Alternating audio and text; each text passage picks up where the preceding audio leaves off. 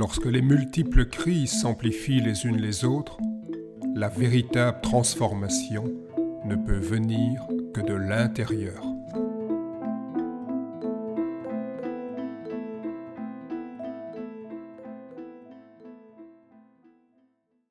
Le corps est une vaste demeure. Dans notre culture, même si nous parlons aujourd'hui euh, du corps, c'est un, un type de corps, le corps qu'on exhibe, le corps euh, objet. Le corps euh, vécu, euh, ressenti reste encore un sujet peu développé. Le sinologue Jean-François Bilter a une approche tout à fait euh, originale et ce qui a été le début de son, ses riches publications, de ses réflexions qui sortent des euh, sentiers battus, euh, c'était l'importance d'apprendre par corps. Un passage du Lao Tzu, donc livre chinois le, plus connu. un passage était obscur depuis des siècles pour tous les spécialistes de la langue chinoise, aussi bien chinois qu'étrangers. et c'est quelqu'un qui pratiquait des...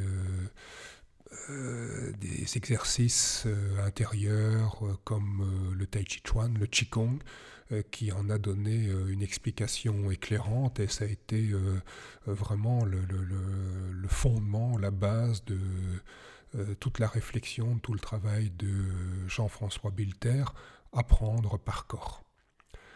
Dans la tradition chinoise et également dans d'autres traditions, le corps est considéré comme, comme une demeure et euh, les différentes pratiques, c'est pour pouvoir euh, réhabiter euh, le corps, l'animer, le, dynamiser de, l'intérieur.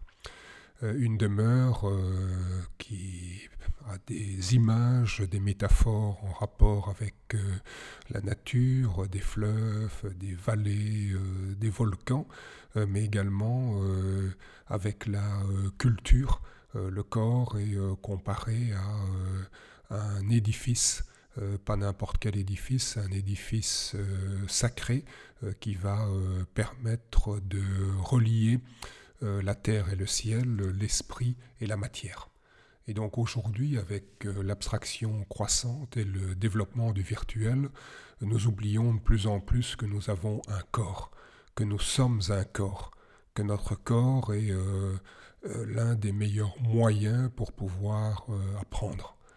Euh, et donc nous nous rendons compte que nous avons un corps lorsque celui-ci se rappelle à nous via quelques dysfonctionnements. Alors des pratiques comme le tai chi chuan, le qigong, ainsi que les autres arts internes préviennent nombre de ces dysfonctionnements. Euh, ces pratiques permettent euh, en outre de vivre des expériences tout à fait euh, incroyables dans et à partir de notre corps, de notre corporéité. ce corps est une vaste demeure que nous habitons à peine. On est un peu présent tout en haut, dans la tête, dans le mental, au grenier, au niveau intermédiaire, au niveau euh, du cœur, euh, temps en temps quand euh, les émotions débordent, et puis au niveau des tripes, du ventre, c'est-à-dire au niveau de la cave, ben, on n'y est plus jamais ou très rarement. L'art de vie des anciens Chinois permet donc de redécouvrir les trésors enfouis dans ces caves, ou encore, euh, si on va encore un peu plus haut, au sommet des greniers. Alors progressivement, il nous invite à explorer les moindres recoins et à faire euh, le tour des abords.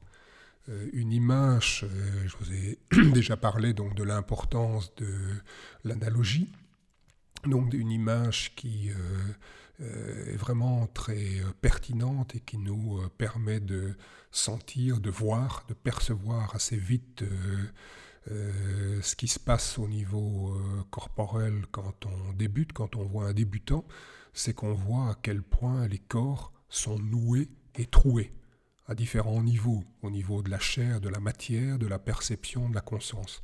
En effet, Au début, je ne perçois pas certaines zones corporelles.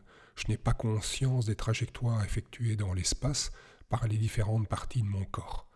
La répétition des mouvements fondamentaux va permettre petit à petit de défaire les tensions, des tensions qui sont des tensions musculaires, euh, qui sont également des nœuds au niveau émotionnel ou euh, des préjugés au niveau euh, mental. Et donc la répétition des mouvements fondamentaux va permettre de défaire ces tensions, ces nœuds, et puis tout doucement, progressivement, de remplir les zones où euh, il y avait peu de conscience, peu de ressenti, peu de perception, donc remplir les trous. En avançant dans la pratique, euh, on peut mieux ressentir son corps en toutes circonstances. Euh, on, on perçoit, je perçois sa vitalité lorsqu'il est en bonne santé. Je le ressens, mais en plus, je ressens avec lui. Son potentiel d'expressivité se réveille. Il redevient à ce moment-là, le corps redevient un remarquable outil de communication. On n'arrête pas de parler de l'importance de la communication euh, non verbale, mais finalement, qu'est-ce qu'on propose? Euh, Là, ça devient réellement une réalité concrète. Euh, j'ai eu les premières années que j'enseignais un professeur d'éducation physique qui avait fait l'université, pas simplement une autre école, et puis après quelques mois de tai chi, il me dit, mais c'est clair, maintenant je comprends vraiment, j'ai les cours de biomécanique. J'ai eu des cours de biomécanique pendant euh, des années, et pour moi c'était du chinois. Ici, avec la lenteur, la conscientisation du mouvement tai chi, ça me paraît tellement évident, tellement limpide.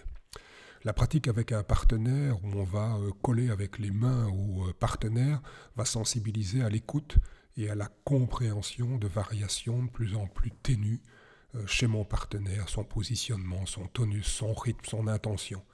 Mon corps devient à ce moment-là une sorte d'antenne parabolique capable de recevoir et d'émettre des informations, des ondes de plus en plus subtiles et à des distances de plus en plus longues.